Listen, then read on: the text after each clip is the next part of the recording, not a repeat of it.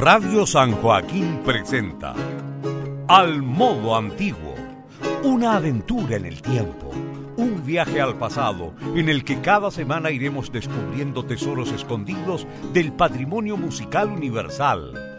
Al modo antiguo es un lugar de encuentro y difusión de la escena chilena en torno a la práctica de música medieval, renacentista, barroco europeo y latinoamericano. Conduce Enrique Vasconcelos.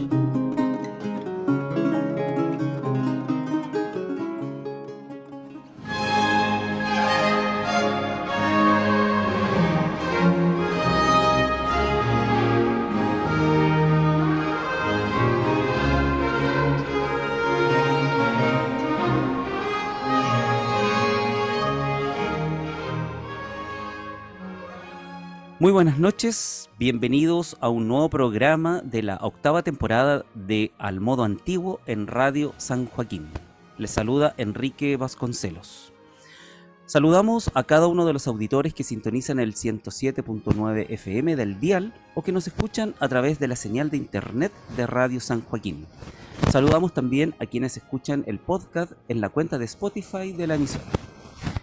En esta octava temporada de Al Modo Antiguo eh, mantenemos como principal objetivo visibilizar la escena chilena en torno a la práctica de música antigua y poner en acceso material discográfico y documentos sonoros grabados por músicos chilenos. Les invitamos a escuchar los programas anteriores de Al Modo Antiguo en www.radiosanjoaquín.cl. Asimismo, les invitamos a visitar el sitio web asociado al programa www.musicaantiguaenchile.cl Aquí podrán conocer actividades en torno a la música antigua que se realiza en todo el país, tanto en Santiago como en, regiones. En el programa de esta semana conversaremos con varios invitados sobre un interesante proyecto musical. Todos ellos miembros de la camerata Dei Fiori, que en el mes de agosto presentaron una interesante propuesta para el montaje de la ópera Julio César en Egipto de Georg Friedrich Händel. Hoy estamos junto a Christopher Osorio, contratenor y director de la Camerata dei Fiori. También estamos junto a Alfredo Lucero, en representación de los cantantes y próximo presidente de la Fundación Cultural dei Fiori. También estamos junto a Samuel Muñoz, director de comunicaciones, y Patricio Álvarez como director invitado. ¿Qué tal? ¿Cómo están? Bienvenidos a un nuevo capítulo de Al Modo Antiguo en Radio San Joaquín. Hola, hola. ¿Cómo estás, Enrique? Bien, gusto saludarte, Christopher. ¿Cómo está el resto de los, muchachos que hoy día están con nosotros? ¿Qué tal? Hola, buen día. Muy bien, muchas gracias. Hola, buenos días, Enrique. Aquí estamos. Buenos días, Enrique. Gracias por la invitación. Muy bien, bienvenidos sean cada uno de ustedes, ¿cierto?, al programa Al Modo Antiguo en Radio San Joaquín. Eh, también yo agradezco el tiempo que se dan para poder estar junto a nosotros, conversar y también eh, contarles a los auditores eh, sobre las actividades de Camerata de Fiori y, sobre todo este proyecto magnífico que fue la puesta en escena, ¿cierto? Esta adaptación de Julio César en Egipto que tuvo dos funciones en el mes de agosto y que hoy vamos a estar repasando algunos momentos importantes de, de, ese, del, me parece que es de, es de la segunda eh, función, que vamos a estar revisando algunos audios, eh, ¿cierto? La, la, obra dura una hora y algo, una hora y media, pero aquí vamos a escuchar un extracto de lo que se pudo ver y, y apreciar ese día. Así que muchas gracias por estar con nosotros para compartir este proyecto. Eh, pero para comenzar un poco la conversación y, conocer también de qué se trata esto, eh, me gustaría preguntarle a Christopher, ¿cierto? El director de Camerata dei Fiori, em, ¿cómo nace esta iniciativa, ¿cierto? De realizar el montaje de Julio César en Egipto. Eh, ¿Por qué deciden por esta ópera de Händel, ¿cierto? Y sobre la misma respuesta, si nos puedes contar también sobre el proceso de adaptación y criterios de selección de las áreas y de los de los momentos musicales que tuvo esta, esta puesta en escena, porque me imagino yo que creo que dura como tres horas esta obra y ustedes la, la reducen, ¿cierto?, a una hora y algo. Me gustaría que, que nos comentara sobre esta iniciativa de realizar Julio César en Egipto. Ya, súper. Mira, em, partió desde las ideas de varios cantantes, em, amigos que, em, que en su momento trabajamos con la maestra Graciela Araya eh, en su ópera estudio antes de pandemia y estábamos en el proceso de montaje de la ópera completa, estudiándola con los roles eh, respectivos y finalmente la pandemia hizo de las suyas y no pudimos em, eh, llegar a puerto por diversas razones. Primero la, el estallido social y luego la pandemia. Y retornamos a la idea con varios que habíamos, eh, varios amigos que habíamos trabajado con la maestra y, y, empezamos a movernos desde ahí, desde, desde la necesidad de hacerlo con la agrupación Camerata di Fiori, eh, con orquesta, con música de, de, músicos que estudian música antigua, eh, en 415, eh, etc. Y eh, se empezó a mover hasta que surgió lo que, lo que vimos al final en el proceso. Y con respecto al repertorio, ¿por qué elegimos esas áreas? Bueno, nosotros eh, hicimos como primer intento y que, que ayudó para llegar al, al, producto final fue el concierto Corneli Sexto en un acto que hicimos con Boris Bustos en el rol travestido de Cornelia y yo de Sexto, eh, con la camerata de Fiori, y desde esta base nos fuimos hacia elegir los otros, eh, las otras áreas y los otros personajes que iban a estar. Eh, de lo cual, más que nada, una primera base de decidir qué áreas íbamos a interpretar era con, la, con los instrumentos que tiene la camerata. Ya, porque en su momento quisimos eh, colocar unas áreas que tenían eh, corno de la época y no, no pudimos lograr encontrar ni, ni por los tiempos, ni los instrumentistas, ni el instrumento como tal. Eh, hasta que después se definió eh, el área también con respecto a no cargar todas las áreas que estaban en el primer acto, sino que también utilizar áreas del segundo acto y del tercer acto para poder hacer una, una unión en la historia. ¿Ya? Eh, y eso ya después fue otro tema que se le pidió a una gran amiga y exalumna, Catalina Belmar, eh, quien hizo el, la adaptación al, a la historia. Y ahí también surgió el hecho de que si es una ópera de tres horas, ¿cómo hacemos que dure una hora y algo sin que se pierda el hilo y sin que digamos cosas sueltas? Y sur, surgió la idea de una narradora, que en este caso era, que fue Claudia Vergara, una gran actriz chilena que, que encarnó a este personaje creado para nuestra adaptación eh, de Julio César en Egipto. Mm, qué interesante. Bueno, no luego... sé si te respondí todo lo que me Sí, sí, claro. Luego, luego vamos, te voy a estar preguntando sobre específicamente esta estrategia de mediación que ustedes usaron de la narradora. Así es que eh, ya vamos a llegar a ese punto. Eh, Christopher, ya que estamos contigo y, y me gustaría que, que, en resumen, si pudieras eh, situarnos, contextualizar un poco en términos generales el argumento de la ópera Julio César en Egipto. Eh, si ya lo tuvieras que reducir a, una hora y media, ahora redúcelo a, tres minutos. eh, capacidad de síntesis, ¿cierto? Como para contextualizar un poco lo que vamos a estar escuchando, la, las áreas, ¿cierto? Eh, en términos generales. En términos generales, wow. Bueno, la ópera se llama Julio César porque es el protagonista junto con Cleopatra, eh, pero eh, desde mi personaje que yo hacía Sexto y mi madre Cornelia, eh, la historia se basa en la historia de, de estos cuatro personajes, eh, iniciándolo con la muerte, el asesinato de Pompeyo que es el padre de Sexto y el esposo de Cornelia, que tenía el, el trono. Eh, ¿Qué pasa? Que la, la, historia habla del romance de, Corne de eh, Julio César con Cleopatra durante la, la historia, ¿ya? Y eh, el, la pena, la tristeza y todo el desconsuelo que tiene eh, Cornelia por la muerte de su esposo.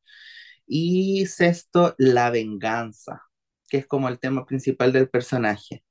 Y además eh, está Ptolomeo y está Aquila, que son personajes también importantes dentro de la historia, que, que apoyan cada uno a, a la parte egipcia, que es de Cleopatra, que hay unos enredos amorosos como en toda historia, eh, que se enamoran de mi madre porque es hermosa.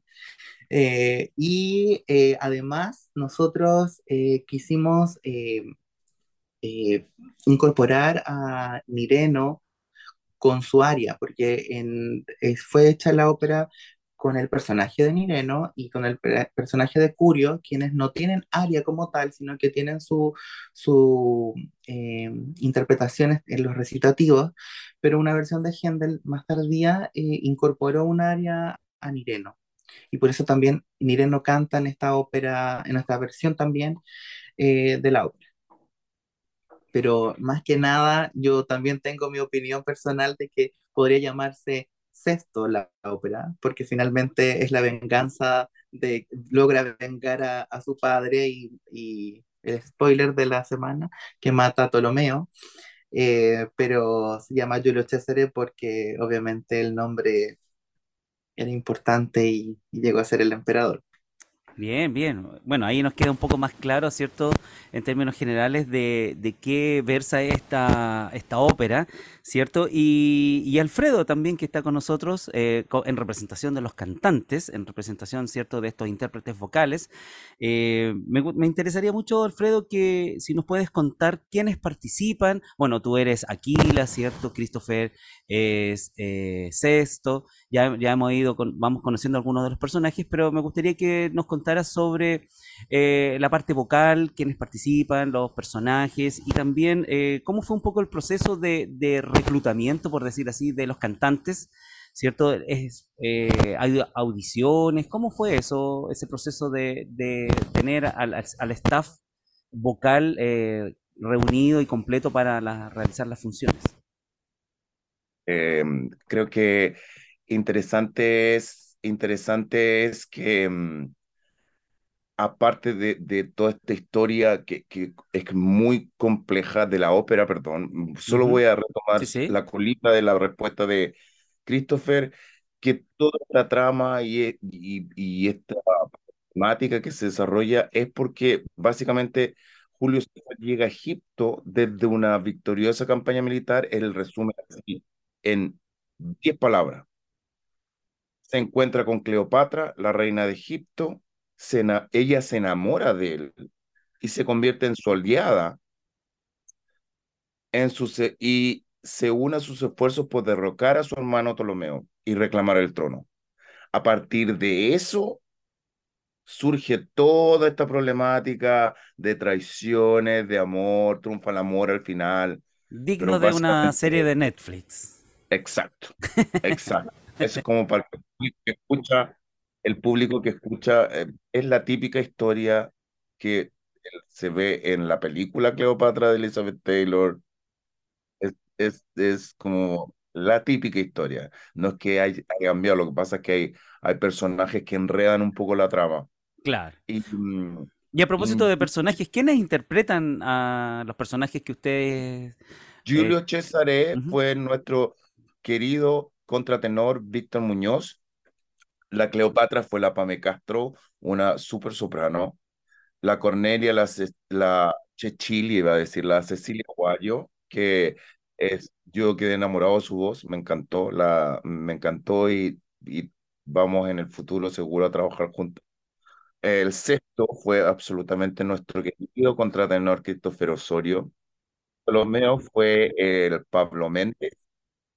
Aquila, o sea, perdón, Nireno fue la Alex Santander y Aquila, el, el cantante, la única voz grave en el, en el, en el contexto de la ópera fui yo. La narradora fue Claudio Vergara y bueno, nuestro director invitado fue el Pato. Así que fue, es, es una curiosidad para bien, digamos, de la camerata que muchos contratenores estuvieron en escena, que es algo que creo que en la, en la, en la escena musical nunca se había visto. Y es, es una de las cosas innovadoras que tiene la camerata de hacer barroco, música antigua, incorporando estas voces que la gente no tiene mucha idea que existen. O sea, me refiero no nosotros cantantes y nosotros que estamos relacionados con el medio, sino que me refiero que la gente común y corriente se sorprende mucho de escuchar las voces de contratenores. Claro, claro. Y mm. también se sorprende mucho cuando uno les cuenta de, la historia de los contratenores y, qué es lo que pasó en la época de los contratenores, cuando castraban a los niños. Y ahí como que, como que, ah, mira tú, esto es mm. interesante también. Qué bueno. Así que bueno, Oye, eh, Alfredo, ¿y el proceso de, las voces, cómo ustedes dan con los intérpretes? Bueno, ustedes siempre tienen una apuesta clara con el tema de, la, del registro de contratenor, ¿cierto? Pero em, las otras voces fueron, fueron audiciones, invitaciones, ¿cómo fue ese, ese tema? concurso? ¿Cómo, o, o, ustedes ya conocían a la Pamela Castro y la invitaron directamente? Te invitó a algunas personas y audicionamos a otras junto con Christopher. Quizás Christopher te puede dar algún detalle más interesante. Yo audicionamos la voz de Ptolomeo. De Ptolomeo.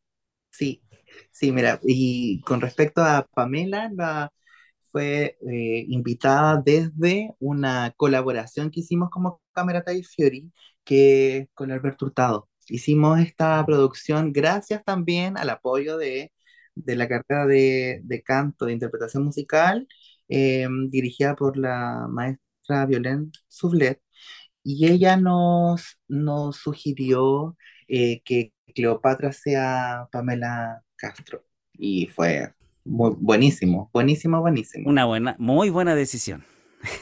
Sí, sí, y, lo, y los otros cantantes, algunos fueron invitados, Em, y, por ejemplo, con Víctor trabajamos con la maestra Graciela eh, y él trabajaba el Julio y yo trabajaba el sexto. Entonces, desde ahí se fue formando el elenco.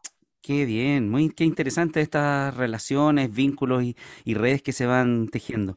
¿Qué les parece si comenzamos eh, a escuchar los primeros audios eh, registrados, ¿cierto? de esta segunda función de Julio César en Egipto. Vamos a escuchar, lo primero que vamos a escuchar para que nuestros auditores tengan eh, conciencia, y ya vamos a estar hablando de eso, una narración. Vamos a escuchar a, la narradora, luego escuchamos la obertura y en segundo lugar vamos a escuchar el aria de Áquila que, que se ha preparado para el día de hoy. Entonces, introducción, obertura y aria de Áquila en versión de Camerata dei Fiori.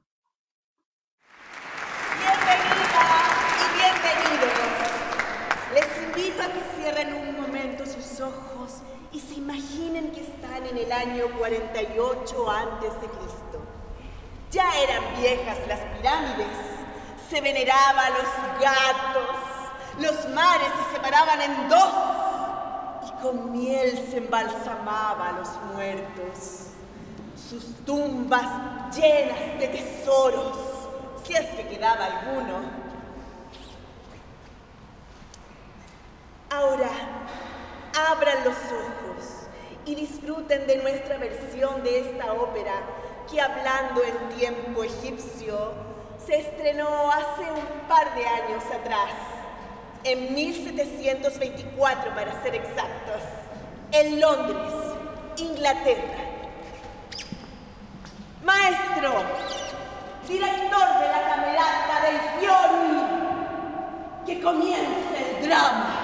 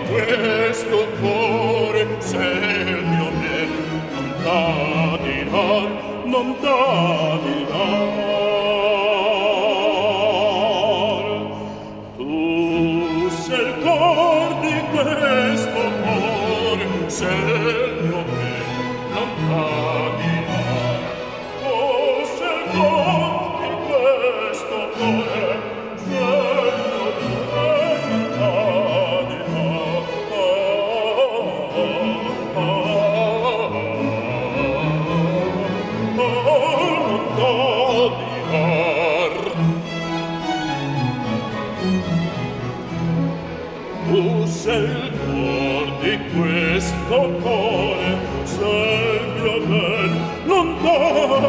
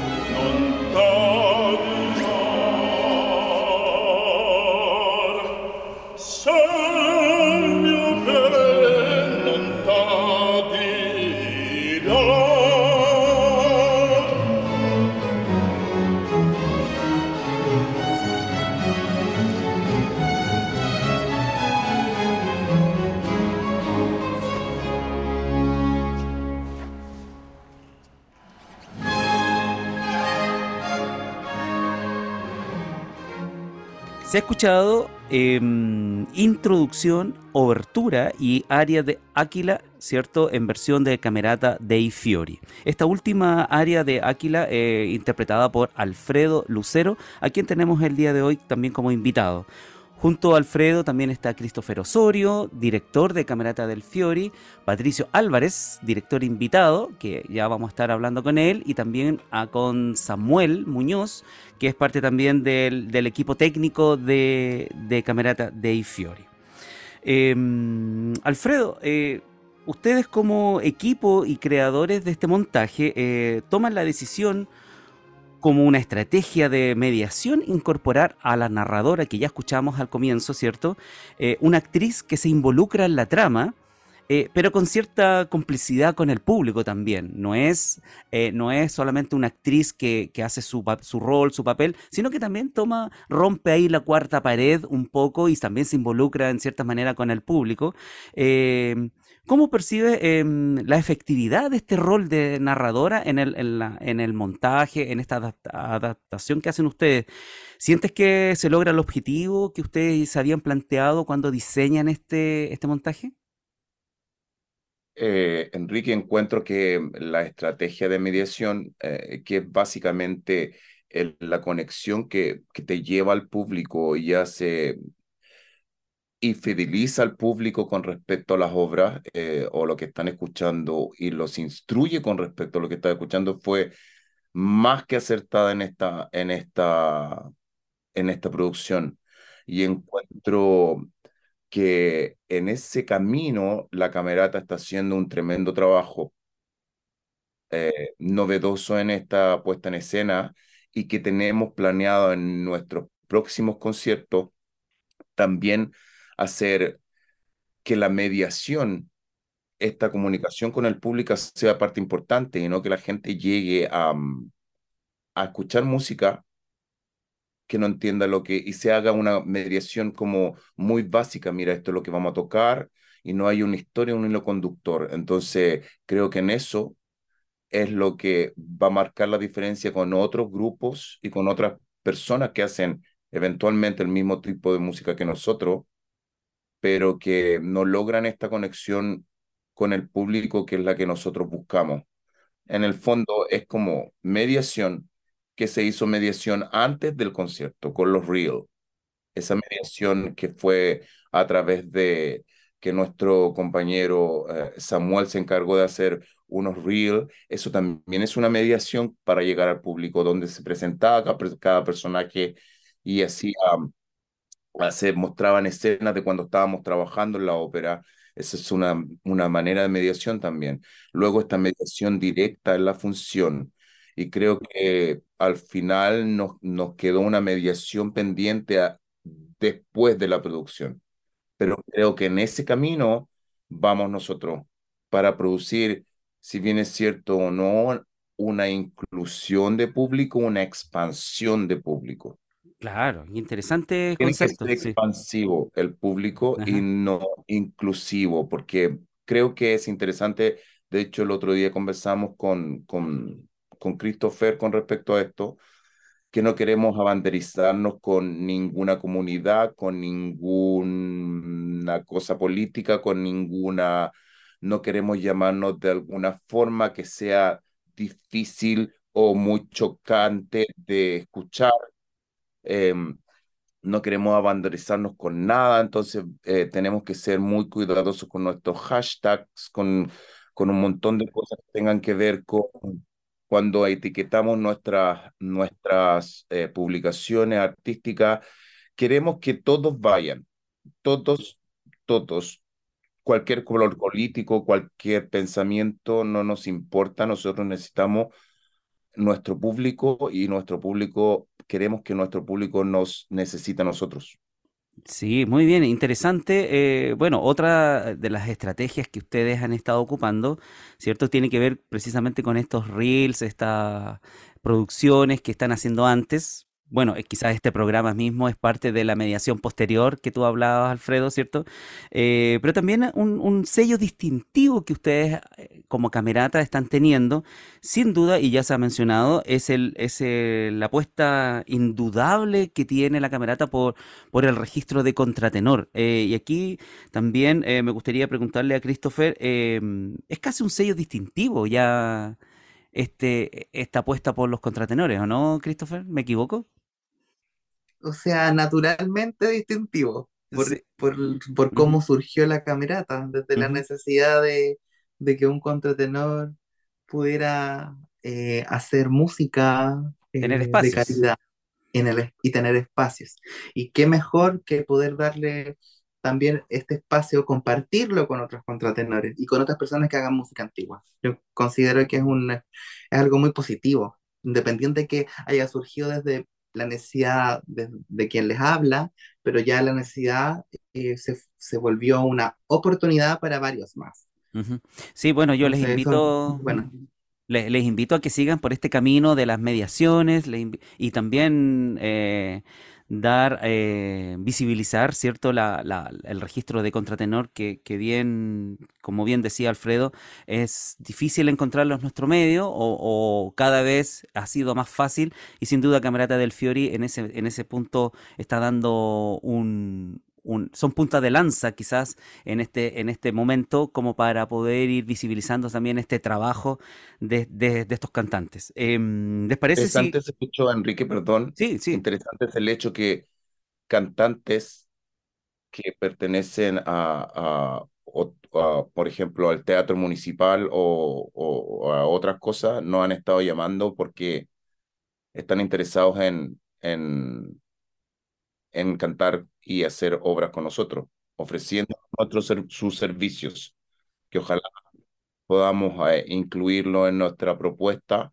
Y eso habla bien de, de esta cosa de expansión. Claramente nosotros como, como, como camerata, nuestra, nuestra idea es darle espacio a aquellos cantantes que no tienen un sueldo fijo. La, la, los cantantes líricos en nuestro país em, no, no, no, es tan, no es tan precario el medio, pero sí es muy difícil.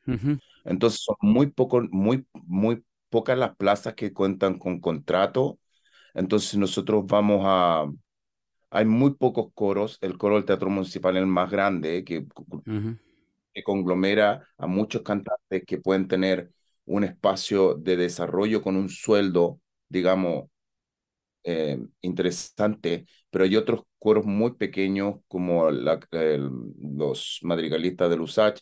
Hay muy pocas plazas. De, nosotros vamos a tratar siempre de ayudar a nuestros cantantes, de incluirlos, pero claramente vamos a apostar por aquellos grandes talentos que no están, em, no reciben un sueldo estable y vamos a tratar de ayudar a nuestros colegas en ese, en ese punto. Mira, qué bueno, qué bueno. Ya está hablando como director, presidente, perdón, de la Fundación Camerata de Fiori. ¿eh? Bien, bien, bien. Eso. Eh, ¿Le parece que escuchemos a continuación eh, dúo Cornelia y Sexto y también el área de Nireno?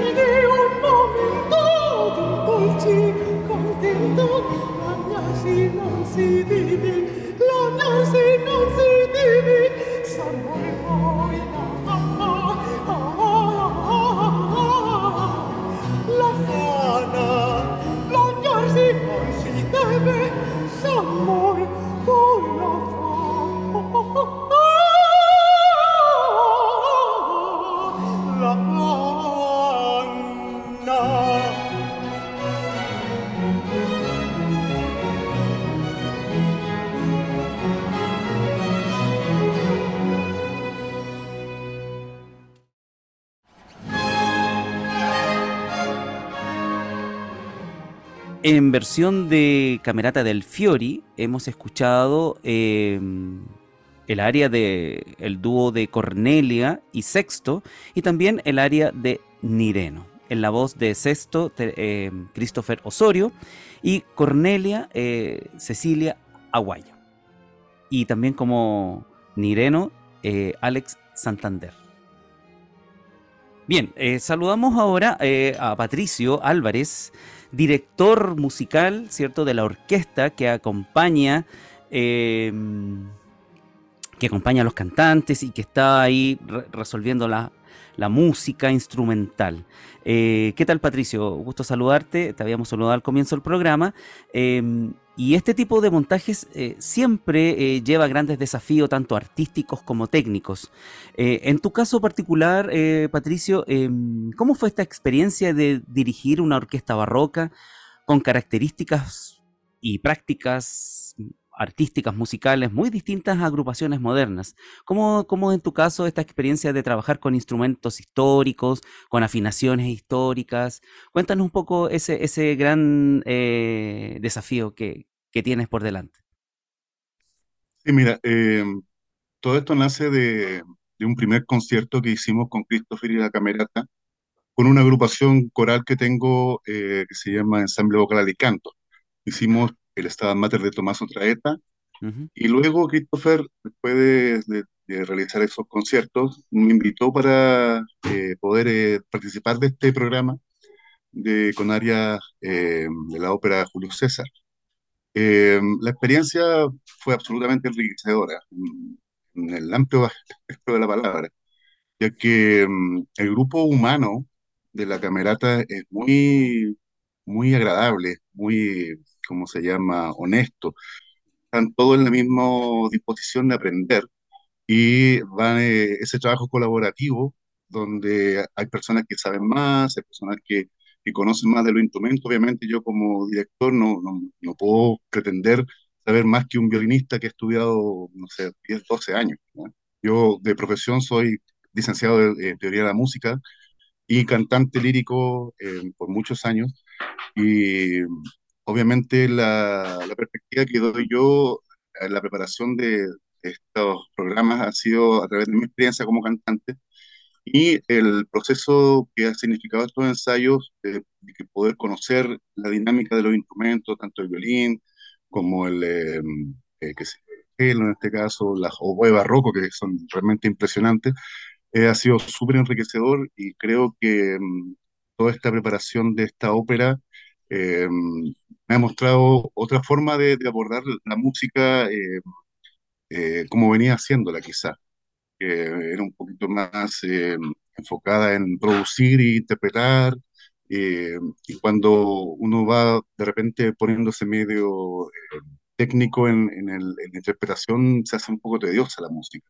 Entonces encontrar un grupo tan joven, porque yo tampoco soy tan joven como ellos, uno se, se enriquece, enriquece y, se vuelve a encantar con algo que hace varios años ya viene ejerciendo, pero que, que eh, va, va, cambiando durante el, el, desarrollo de la profesión de, de, cada uno. Entonces, eso podría destacar, principalmente de mi experiencia con, con Cameratas de Fiori. Y, y, en relación con, lo, con, estos desafíos que te planteaba anteriormente, eh, Patricio, en tu caso, eh, eh, ¿cuáles fueron estas dificultades que te fuiste encontrando y, cómo las fuiste resolviendo en el camino. Claro, tú nos hablas de que tu expertise eh, tiene que ver más con el canto, con lo coral, pero en, por ejemplo, me di cuenta yo la acústica de los lugares, eh, los mismos instrumentos antiguos. Eh, ¿Cómo fuiste resolviendo en lo práctico esos, esos detalles que, que como director te fuiste enfrentando? Eh, claro, mira, la, experiencia pues viene recíproca, como te explicaba, porque la Camerata, eh, al parecer, por, lo que me dijo Christopher, no habían tenido nunca un director antes. Siempre habían tocado con el concertino Christopher, que le daba las entradas, y era, entonces, eh, todo el proceso como de adecuación, digamos, que se vivió en el, en el Stabat Mater, lo reforzamos en este, en este programa de Julio César, Em, fuimos entendiendo eh, mejor eh, el gesto mío, fueron eh, ellos también escuchándose más y la acústica en general han sido bastante buenas. Em, el primer concierto de Julio César fue en la sala de la Universidad de Hurtado, entonces era, un, era un, digamos, una acústica bastante controlada. Fue un concierto yo creo que bastante más em, amable quizás que el segundo, que fue en la iglesia mm, de Recoleta, no, no, es el nombre específico. Niño Jesús de Praga. Esa misma. Y claro, ahí era un poquito más árido el cuento por la acústica y porque yo también me encontraba, de, los cantantes estaban a mi espalda.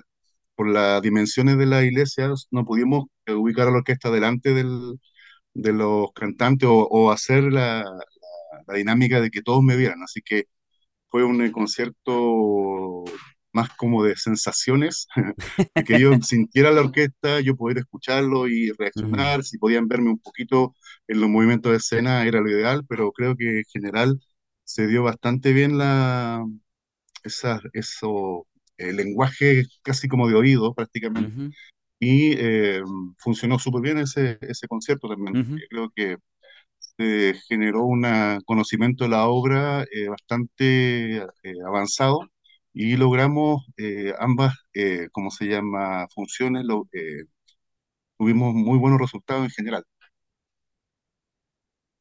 Bien, eh, qué, bien, y te felicito por tu experiencia y por, y por tomar estos desafíos, ¿cierto? Me imagino que son un gran aprendizaje en tu carrera y, marcan un antes y un después con, con, en materia de como director orquestal. ¿Mm? Sí, absolutamente. Sí, bien. Christopher, cuéntanos.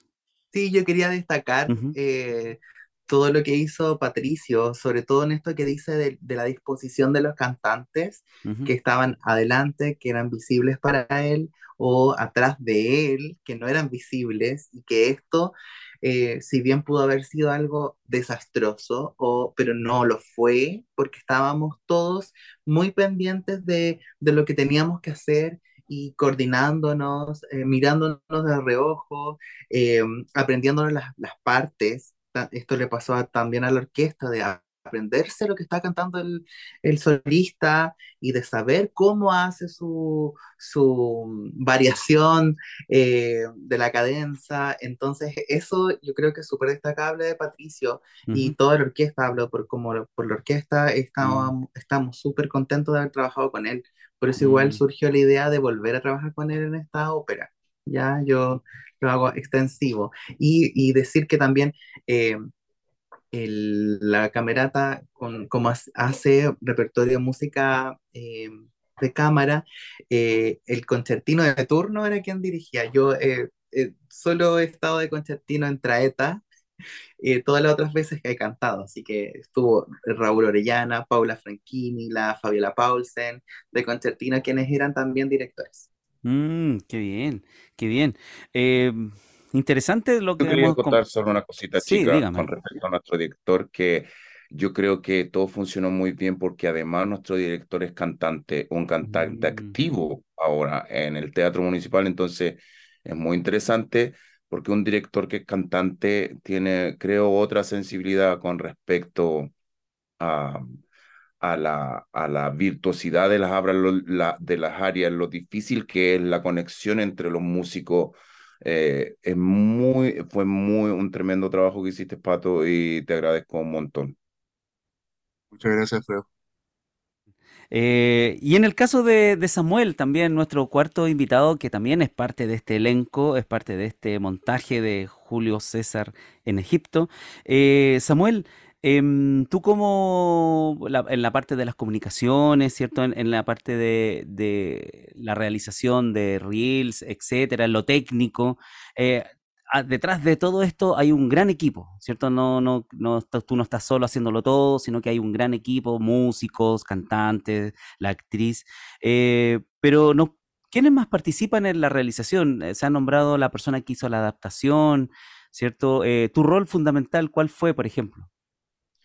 Sí, mira, eh, bueno, mi rol fundamental principalmente fue el de, dirección de comunicaciones, como bien lo dijiste al principio, eh, guiar eh, el proceso creativo en conjunto con el equipo, que en este caso fue, estaba Christopher Osorio como dirección general, dirección de comunicaciones a cargo mío, y Andrés Medina, que estuvo también colaborando con el tema de el diseño de las gráficas y otras ayudas logísticas que también estuvo a cargo él.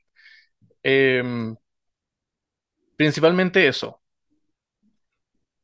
Oye, y también me, interesa mucho tu experiencia que con Gonzalo Cuadra, eh, el maestro Cuadra, él estuvo eh, a cargo, ¿cierto?, la asesoría escénica. Tú también, yo te vi ahí moviendo luces, sillas y, cosas de ese tipo. ¿Cómo, ¿Cómo, fue la experiencia de trabajar con, con Gonzalo?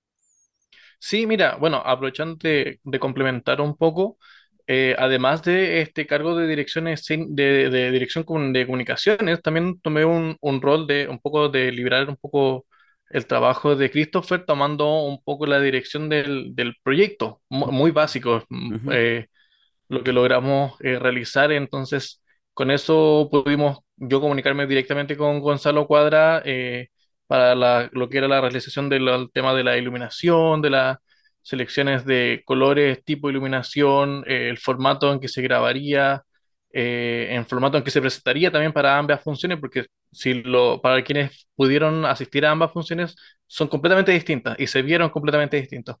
Entonces ahí logramos un, un trabajo que eh, ya con Gonzalo, bueno, nosotros nos conocíamos, entonces sabíamos cómo como trabajar en, conjunto y llevar a cabo un proyecto nuevo, como este caso. Oye, Samuel, y esta producción que fue grabada, ¿cierto? Hoy, hoy estamos escuchando parte de los que, el registro que tú haces, pero hay una producción audiovisual, se está en edición, cuéntanos sobre eso. Sí, precisamente eh, como, como tú contabas, hay una, hay un una grabación de ambas funciones a en audio y en video y quiero, ah, quiero comentar que eh, para ambas funciones fue un, desafío la grabación de audio porque eh, ambas funciones fueron distintas, la puesta en escena y la captación de sonido era compleja para ambas, tanto como lo comentaba Patricio en relación a la acústica y también a la disposición de lo, entre los músicos y, eh, la, la visualidad desde el público hacia los cantantes y los mismos cantantes. Entonces, eh, hasta ahora, bueno, ustedes han escuchado eh, de la segunda función estos eh, extractos y claro, bueno, prontamente vamos a tener el material completo de, la, de ambas funciones y pronto se les contará dónde podrán verlo. bien, bien, bueno, imagino ahí el trabajo arduo de seleccionar imágenes, audios, etcétera, etcétera. Así que paciencia en ello y, mucho ánimo para para que prontamente tengamos ese, ese material que sin duda es, muy esperado y está siendo esperado por, por, los, por el público, como decía Alfredo, eh, ¿cierto? El de ustedes, porque ustedes ya tienen un público que lo sigue y que de alguna u otra manera está eh, interiorizándose de lo que está haciendo Camerata Dei Fiori eh, y por lo tanto este material que está preparando Samuel es sin duda importantísimo y un registro, un registro importante para, para la música antigua en Chile. Así es que estamos esperándolo. Apúrate, Samuel. Eso. Christopher, Sí, Samuel.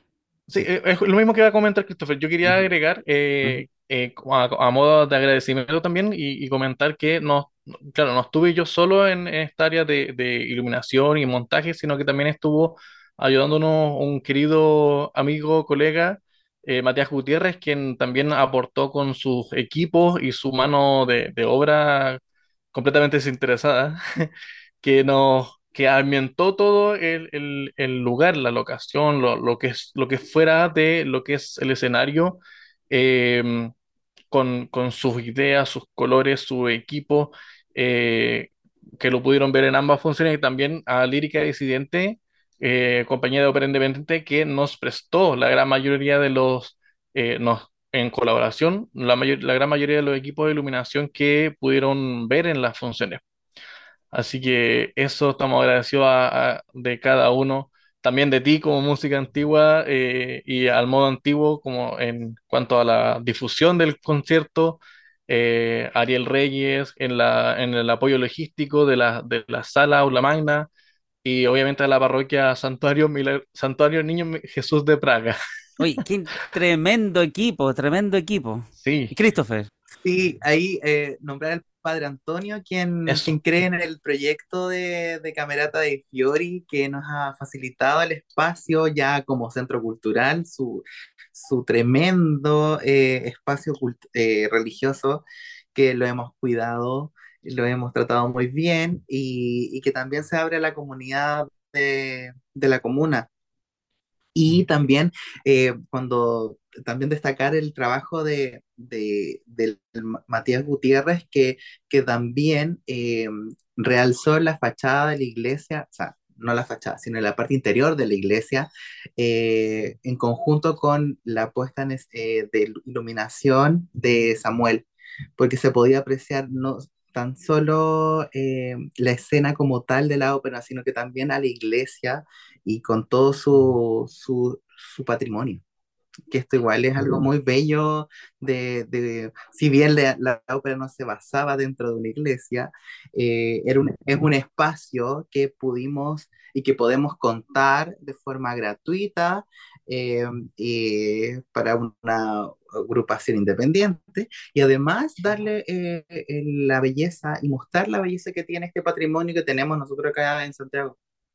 Qué interesante todo lo que nos están comentando, la puesta en escena, el, trabajo colaborativo, las asociatividades con muchas personas que conforman este equipo, ¿cierto? Este equipo humano, artístico, y, también este rescate del patrimonio, que también puede ser una alita importante. Ustedes ayer estuvieron en otro lugar patrimonial, ¿cierto? En, la iglesia de San Francisco, eh, y así eh, van a ir recorriendo, me imagino yo, distintos espacios. Eh, qué interesante contar con estos lugares como escenarios, no solamente como templo, sino que también como escenario que están necesarios para, para la escena independiente como, los, como es Camerata dei Fiori. Em, escuchemos vamos a la música también y escuchemos otras eh, músicas que ustedes hicieron ese día. Em, Aria de Ptolomeo, y también vamos a escuchar el dúo de Cleopatra y Julio César.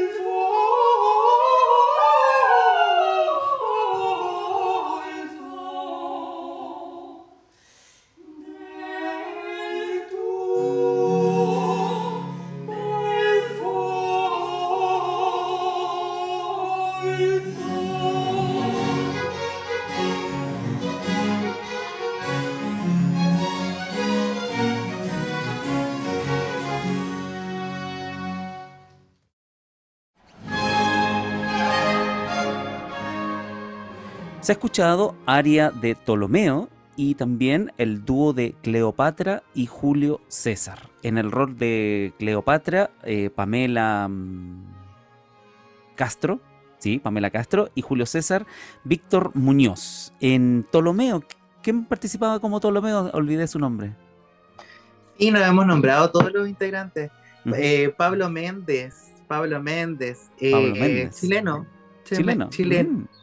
Qué bien. Y, sí, y dentro de las conexiones por estudiar en la Universidad de Chile, el magíster es mi compañero de magíster, el que está llegando de Argentina, porque él estudió en Argentina canto. Mm, muy y bien. Es contratenor. Y es contratenor. Sí, bueno, recordamos a nuestros auditores que hoy estamos con parte del elenco de Camerata dei Fiori, que en el mes de agosto representó una adaptación de la ópera Julio César en Egipto. Em, Christopher, ¿cómo evalúan ustedes como Camerata eh, este proyecto? Es un proyecto de gran envergadura, con un gran equipo, con grandes esfuerzos, con grandes producciones, como una gran producción. Eh, ¿Con qué se quedan como agrupación al término, cierto? Eh, ¿Cuáles son los aprendizajes adquiridos? Son varios aprendizajes, personales y como agrupación.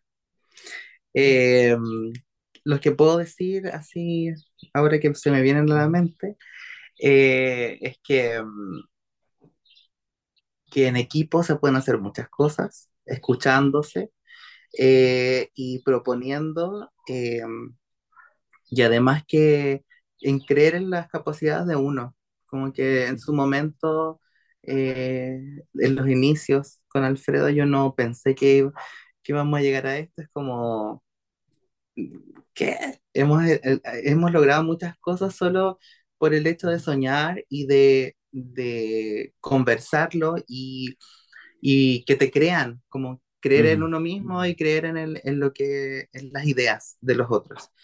Y, y también en, en, el que uno mismo puede desarrollarse y no debes y esto es como el consejo, no debes esperar que otro haga las cosas por ti, sino que hazlas tú y tú creas si no hay espacio, tú creas, tú busca a tus profesores, tú busca amigos que, que piensen de la misma forma y cuando los encuentres, eh, conversar las cosas siempre y, y, y seguir adelante, creo. Uh -huh. Yo creo que también eh, darse cuenta que, que somos un espacio que, que, ya lleva varios años y que, y que la gente lo vea como una oportunidad de tocar con la camerata de Fury, que la camerata de Fury no es Christopher Osorio, sino que es mucha gente.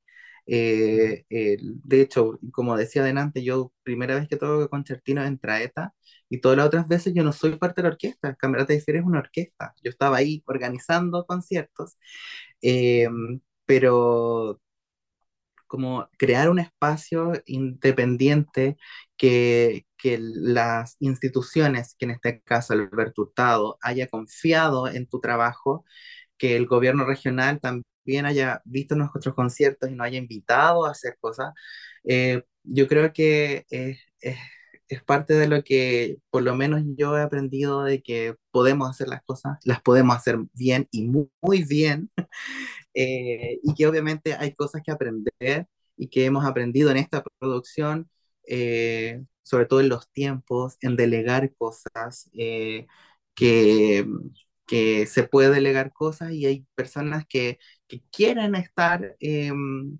eh, dirigiendo y, y, aportando para que no se lleve todo el, el peso en alguna, sino que más podemos, más pueden trabajar con el, con el mismo propósito que es llegar a buen puerto en un proyecto de alta calidad. Así, por cierto. Eh, a Patricio, ¿tú quieres...? Sí. Sí. Eh, un poco complementando lo que, lo que dice Christopher y lo que hablaba antes Alfredo con respecto a la difusión del, repertorio académico, en este caso de la música antigua, a la generación de audiencia. Eh, esta agrupación tiene la particularidad de ser muy multifacética. Eh, bueno, Christopher es violinista, es cantante, un excelente cantante, Eh, Alfredo también eh, es un gran cantante y también sé que es muy buen gestor. Entonces, esa versatilidad de los integrantes, de, tanto de la camerata como de los cantantes, ha llevado a generar un, un grupo muy autosuficiente. de repente yo siempre he envidiado mucho de los actores esa capacidad de autogestión y así es como han logrado a través de, décadas eh, posicionarse profesionalmente en el medio eh, artístico. Al músico, doctor, cantante, instrumentista, siempre le ha faltado eso. Siempre es mucho más cómodo y, quiere que las cosas le lleguen así, casi en bandeja. Y esta agrupación sabe, porque ya tenemos todos mucha experiencia en esto, que las cosas no funcionan así, y menos en un país donde la música académica no es eh, de consumo masivo. Entonces, ese proyecto que, que, se genera a partir de dar a conocer la música, de educar al público, como dice Alfredo, eh, es fundamental. Siempre lo he pensado y ojalá que sigamos en, este, en esta senda porque es lo único que, que va a lograr eh, que al final, claro, la gente disfrute de la música, la comprenda y de pasadita nosotros tenemos pegar. Además, qué interesante lo que dices y a propósito de lo que dice Patricio, eh, me gustaría preguntarle al futuro presidente de la Fundación Dei Fiori, ¿qué les lleva, qué les motiva? Bueno, al Patricio ya da un poco eh, eh, eh, orienta la respuesta, ¿cierto?, por ese camino. Em, pero ¿qué, ¿cuáles son las motivaciones que finalmente a ustedes como agrupación les motiva, ¿cierto?, para, para establecer y formalizar esta actividad artística, esta actividad laboral, como bien decía Alfredo en un comienzo, convertirla en una fundación. ¿En qué momento, cuál es el punto de inflexión que ustedes dicen, ya dejemos de ser un mero grupo musical y ahora nos transformamos en una fundación? Yo creo que básicamente, eh, por supuesto, Christopher puede y todos los integrantes, todos los que estamos siendo entrevistados, podrían eventualmente levantar la mano y yo le, o sea, les damos la palabra.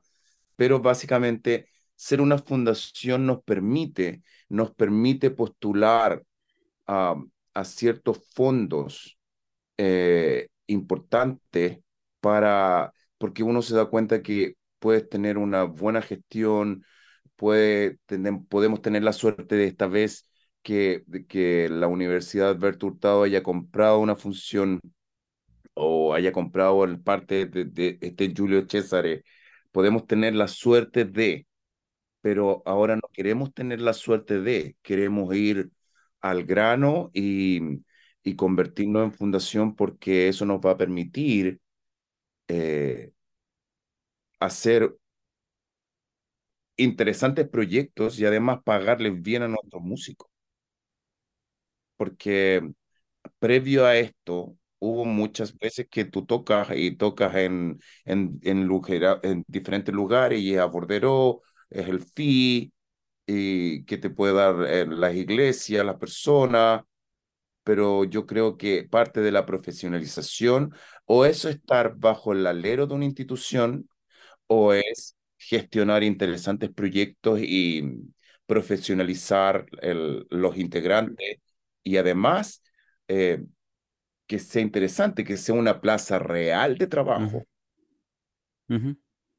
Claro. Sí, con respecto a eso, es algo también de, lo, lo, importante que nos mueve a hacer la fundación, porque dentro de los integrantes de la Camerata dei Fiori hay estudiantes de música antigua de, de distintas universidades de, de Santiago. Entonces, eh, la idea es que podamos lograr un espacio que puedan desarrollarse después, porque ahí están las carreras de música antigua, pero no hay orquestas profesionales de música antigua en Chile. Entonces, ¿dónde se van a desarrollar? Es pensar también en eso, ya porque tampoco podemos estudiar para después es solo hacer eh, Em, como tu autogestión. Podemos mm. hacerla ya desde esta como rueda que ya vamos caminando, o sea, vamos eh, guiándonos hacia un futuro como agrupación y esto también va a permitir que, que los ya integrantes de la camerata y los futuros eh, eh, músicos que estén estudiando música antigua en nuestro país puedan desarrollarse. y, una de las formas es postulando proyectos para, para generar esta, estas vacantes Además que existen eh, agrupaciones de música antigua en nuestro país que son pequeñas, porque eh, yo creo que una de las, de, la, de, las razones porque son pequeñas, porque eh, cuando se generan estos proyectos, el, siempre la, lo económico es más acotado y, en nuestro caso ya decidimos darle un vuelco al, al bordero que decía Alfredo, del aporte voluntario y hacer valer más nuestro trabajo porque ya demostramos de alguna forma la calidad que tenemos. Y la gente eh, dentro de, de, de, la gente que hemos conversado esto como público, nos ha dicho sí, o sea, nosotros sabemos que la camerata hace algo de, de calidad y vamos a ir a verlos, por eso mm. también. Mm. Entonces, nos vamos a disponer a comprar una entrada eh, y bueno, ahí está el, el, el, lo otro que que son los espacios en donde nos permiten poder eh, hacer una, una eh, con entrada y que sea em, un poco em, ad hoc a lo que podemos hacer, porque tampoco podemos eh, pagar por un espacio para después cobrar entrada y más encima pagar el espacio. Es todo un cuento, pero desde ahí va la fundación, o sea, desde generar el espacio también profesional, económico para la camerata y para los solistas que puedan venir a, la agrupación a hacer música y arte. Bueno, de mi parte no me queda nada más que felicitarlos y animarles a que sigan en esta senda de la gestión cultural que mucha falta le hace a nuestro país, ¿cierto? Esta creación de espacios, de iniciativas. Así que yo les insto a que sigan, que no decaigan y que cuando tengan la fundación ya eh, me inviten a, la inauguración, al lanzamiento. Bien, así que... Eh, muchas, muchas felicitaciones por estas iniciativas que, que están teniendo. Eh, Christopher, cuéntanos. Sí, yo antes de que termine este programa, me propuse y quise y quiero permitirme a permiso de nombrar a todos los que participaron en esta producción. ¿Puedo? Por supuesto. Porque, porque para mí todos son importantes y mencionar, bueno, primero a los integrantes de la Camerata de Fiori, que en esta oportunidad estuvo Pablo Franchini de Concertino, Bárbara Núñez, Martín Mancilla, Pablo Campos, Javier Apozo y David Buchuk en los violines. En las violas estuvo Sebastián López con Diego Romero, en violonchelos Belén Ramos, Rodrigo García, en contrabajo Pablo Seguel, oboes barrocos David Pérez, Ángela Espinosa, en guitarra barroca Miguel Herbias, en clavecín Diego Peña. Eh, Julio Cesare fue Víctor Muñoz, Cleopatra Pamela Castro, Cornelia Cecilia Guayo, Sexto Christopher Osorio, Ptolomeo Pablo Méndez, Aquila Alfredo Lucero, Nireno Alex Santander, la narradora Claudia Vergara. Como director invitado estuvo Patricio Álvarez, director de escena, eh, asesor de escena, Gonzalo Cuadra, director audiovisual Samuel Muñoz y que también estuvo en el equipo Andrés Medina y Matías Gutiérrez. Adaptación del libreto original Catalina Belmar, producción general Christopher Osorio y los colaboradores, la Universidad Alberto Hurtado con Violen Sublet y la parroquia eh, Santuario Niño Jesús de Praga, el Padre Antonio, y destacar también eh, una persona, Boris Chornik, quien nos prestó el clavecín que utilizamos en el segundo concierto de la Cámara Tai Fury eh, y que nos fue a ver a los ensayos y agradecerle también a él por por esta amabilidad que tuvo con nosotros. Y también en la difusión a Enrique Vasconcelos, a quien nos dirige este, esta entrevista, porque nos ha ayudado harto como Camerata de Fiori y hay que agradecerlo también, eh, ser conscientes de eso. Creo que no me queda nadie en el tintero. Entre instituciones y personas, ¿cuánto suma esto? Más de 20, 30 personas. No sé si han han tomado conciencia. 27, 28, 27 éramos los que estábamos en escena, pero a esto se le suman como 3, 4 personas más. Mira, casi alrededor de 30 personas que conforman este equipo. Así es que, oye, no me queda más que felicitarlos nuevamente por esto, por este maravilloso logro. Estamos a la espera de los videos de Samuel para que podamos disfrutarle y ponerle cierto ponerle imagen a todos estos audios que estamos, que hoy día escuchamos, este pequeño extracto. Samuel, más o menos, ¿cuánto podemos esperar antes de poder tener esa Lo que quiere presionar. no es que quiera presionar, no. Eh, estamos, todavía estamos en comunicaciones con el equipo, pero puede que este mes, este mes mm. de octubre, tengamos algo. estamos en ah, comunicaciones todavía con el equipo de ver cómo lo vamos a distribuir. Perfecto, perfecto. Bueno, cuenten con, el espacio que yo también dispongo para la difusión y circulación de, esa, de ese material. Así que estamos en contacto, Samuel, para que no, nos des esa primicia para poder también eh, difundirlo y, y, colaborar en ese, seguir colaborando en ese sentido. Eh, bueno, lamentablemente llegamos a nuestro final sin antes agradecerles la participación de cada uno de ustedes, de Christopher Osorio, Alfredo Lucero, ¿cierto? Patricio Álvarez y también de Samuel Muñoz, que son parte del equipo, del elenco que, trabajó eh, en Camerata dei Fiori, eh, en este montaje de Julio César en Egipto de Händel. Así que, em, ¿viene algo más? ¿Se viene una repetición de Julio César o no? Nos encantaría, así que si algún auditor, alguna empresa, alguna institución quiera tener la producción de Julio César, estamos aptos para eso. ¿En regiones también?